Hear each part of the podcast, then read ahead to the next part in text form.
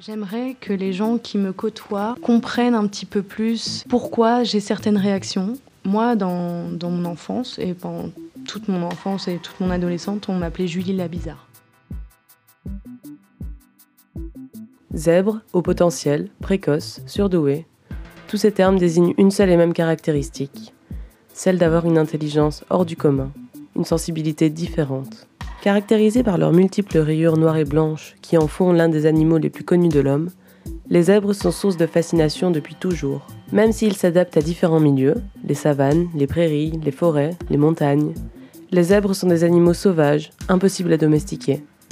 Chaque zèbre possède un pelage unique, des zébrures inimitables, qui en font un animal hors du commun. Alors, comment vivre parmi les autres quand on se sent en décalage presque constant? Comment évolue-t-on dans la peau d'un zèbre?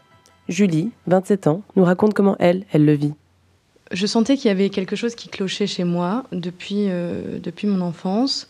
Et ma mère m'a emmené plusieurs fois voir des psychologues, euh, des psychothérapeutes, euh, pour essayer de, de, voir un petit peu qu'est-ce qui se passait. Et, et, donc ces psychologues et ces psychothérapeutes ont d'abord amené l'idée que j'étais maniaco-dépressive, bipolaire. J'ai entendu plusieurs mots comme ça. Mais euh, après, quand on me disait des mots comme ça, je, savais que c'était pas ça.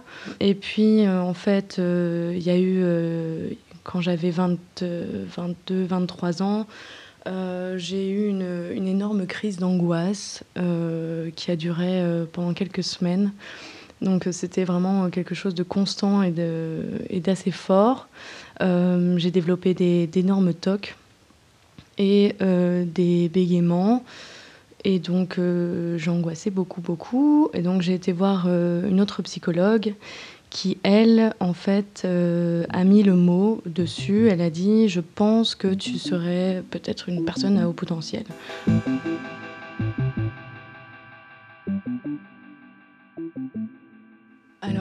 Moi, j'étais très affectée par le diagnostic parce que, euh, en fait, ça a mis un mot sur quelque chose que, qui, était assez récurrent chez moi, mais que je ne voulais pas admettre. C'est que je me battais toujours pour être le plus normal, entre guillemets, possible. Donc, c'est-à-dire que je voulais, euh, je voulais euh, avoir la même façon de penser que, que mes amis, mais je ne l'avais pas. Euh, je voulais avoir le, même humour que mes amis, mais je ne l'avais pas. Euh, je, sentais que je m'intéressais à des choses que les gens de mon âge ne, dont ils s'intéressaient pas du tout. Euh, et donc, quand on m'a dit que j'étais au potentiel, et donc j'avais une perception intellectuelle un petit peu décalée par rapport aux normaux pensants entre guillemets, bah, ça m'a, ça m'a, beaucoup, beaucoup perturbée et beaucoup frustrée. Euh, et donc, euh, j'ai beaucoup pleuré quand elle m'a annoncé ça parce que euh, je ne voulais pas, en fait. Je ne voulais pas avoir une caractéristique de ce genre. J'aurais préféré quand même une maladie en tant que telle, parce qu'au moins, il y avait des solutions.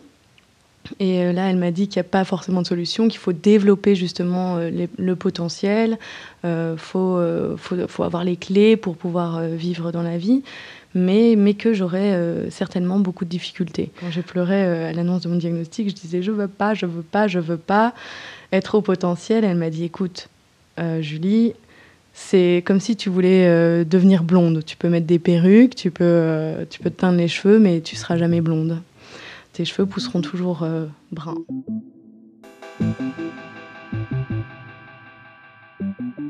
Il y a un moment donné où vraiment donc en une période très basse, euh, je me posais la question, je, me disais, je n'ai plus envie de vivre, mais je n'ai pas envie de mourir. Donc euh, l'incohérence fait partie de, de, moi. J'ai l'impression que ça, c'est... Euh, c'est si on doit me définir, c'est l'incohérence. Et, et, ce paradoxe, en fait, c'est hyper perturbant parce que tu sais pas, en fait, ce que tu dois faire. Et tu, tu trouves pas forcément ni les mots, ni les personnes à qui tu as envie d'en parler, ni les personnes qui ont envie de t'écouter. Donc c'est relativement difficile. Et c'est ça le souci du haut potentiel, c'est qu'il a tendance à se poser 10 000 questions. Mais vraiment, trop de questions. Il y a des moments où tu t'enfermes dans le noir et tu réfléchis, tu réfléchis, tu réfléchis. Et c'était plus possible. Donc il fallait bien que je change d'angle de vue, on va dire. Aujourd'hui, j'ai pris beaucoup plus de recul sur la chose. Je me définis pas en tant que haut potentiel. Je ne suis pas que haut potentiel. Je suis d'abord Julie. Euh, voilà, euh, je suis une, personne à part entière. Je sais que chacun est, unique euh, à sa façon. J'ai eu beaucoup d'aide aussi par rapport au diagnostic et tout ça parce qu'il y a eu beaucoup de groupes qui se sont formés sur les zèbres. Euh, sur Facebook. Donc, je me suis inscrite à ces groupes. Euh, j'ai discuté avec d'autres zèbres. Euh, j'ai découvert que dans mon entourage, il y avait d'autres zèbres aussi. Donc, ça, c'était assez intéressant. Et en fait, avec le discours des autres, je me suis rendu compte qu'en fait, on pouvait facilement vivre avec ça. que c'est pas, c'est pas un leurre, c'est pas, c'est pas un fardeau, parce que moi, je considérais ça comme un fardeau.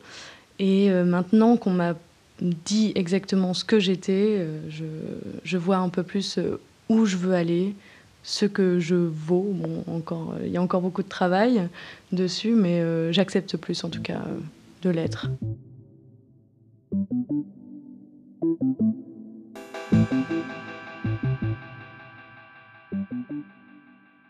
Jeanne Sio-Fachin, dans son ouvrage Trop intelligent pour être heureux, explique.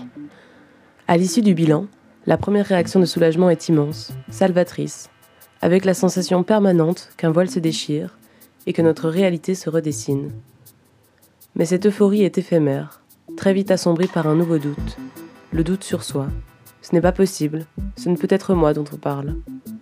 Alexia, 34 ans, décrit son parcours, ses doutes, après qu'elle ait été diagnostiquée au potentiel un moment, enfin, quand je l'apprends, j'avais quand même, euh, je sais pas, 30 ans du coup, je pense, à peu près.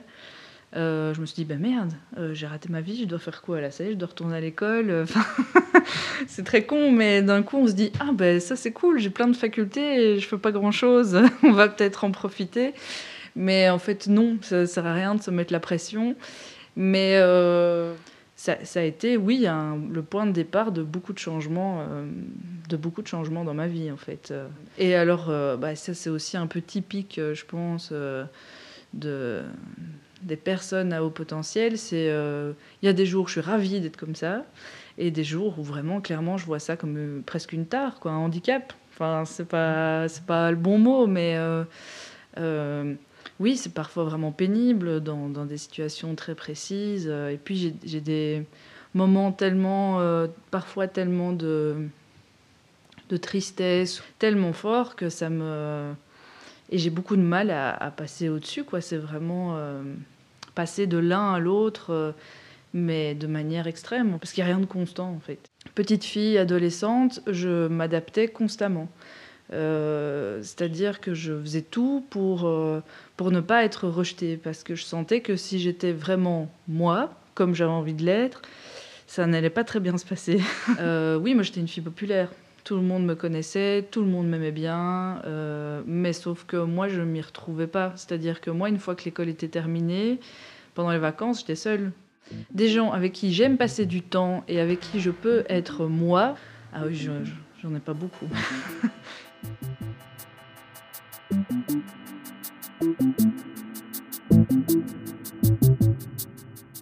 Le haut potentiel ne se définit pas simplement par un test de QI, car l'intelligence ne se limite pas aux capacités intellectuelles. En effet, des facteurs extérieurs doivent être pris en compte, comme l'attention, la persévérance ou la sensibilité, que seul un professionnel averti peut analyser. Mais l'évaluation qualitative pour identifier le haut potentiel se heurte à une évidence, le manque criant de spécialistes.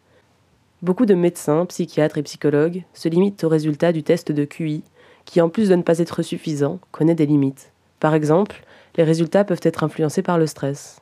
Ce n'est donc pas connaître son QI qui est important, c'est avoir la confirmation qu'on fonctionne différemment, apprendre en quoi ça consiste, apprendre le fonctionnement des individus dans la norme et comprendre pourquoi ça ne colle pas toujours et comment ça peut éventuellement coller. Karine Doutreloup, auteure du livre Parcours HP, mieux comprendre pour mieux accompagner le haut potentiel, mais aussi présidente de l'association EHP Belgique. Ça met des mots sur des mots. Ça explique certaines situations, ça clarifie certaines choses, ça n'explique pas tout. C'est comme une loupe euh, qui, qui, va intensifier certaines choses et ça explique. Euh, on ne se sent plus, et ça je l'ai eu au début de ma présidence, comme un extraterrestre, comme un fou, comme quelqu'un qui est totalement à côté de la plaque, qui est totalement en décalage par rapport aux autres. Ça explique toutes ces petites choses. Ça explique ben, qu'on a une, enfance différente. Il y a des choses qui s'organisent autrement. Il y a, ça, ça explique aussi la scolarité qui est vécue et qui est en décalage, où on est, on est à l'aise avec du super complexe, mais euh, vraiment pas à l'aise quand c'est trop simple, parce qu'alors on va chercher la petite bête. Euh, ça explique des choix qu'on fait éventuellement. De toute façon, il n'y a pas qu'un modèle d'HP. Il y a autant d'HP que d'individus HP. Et donc, euh, ça ne sert à rien de standardiser les choses. Mais c'est vrai que ça, ça, lève un voile. Moi, j'aime bien cette idée-là. Ça lève un voile. Et du coup, on, sait qu'on n'est pas euh, fou, extraterrestre, dingue, euh, complètement à côté de la plaque. Non, on est dans notre plaque.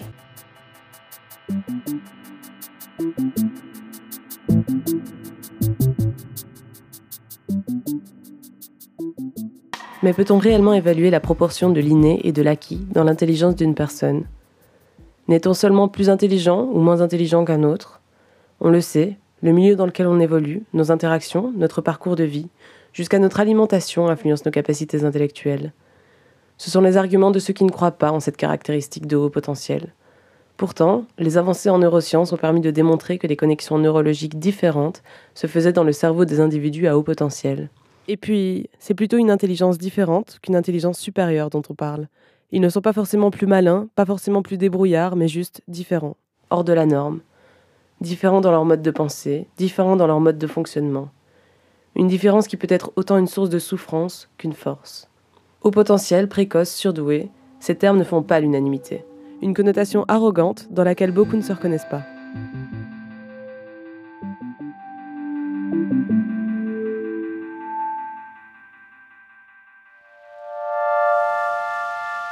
Retrouvez tous nos podcasts sur Mammouth Media.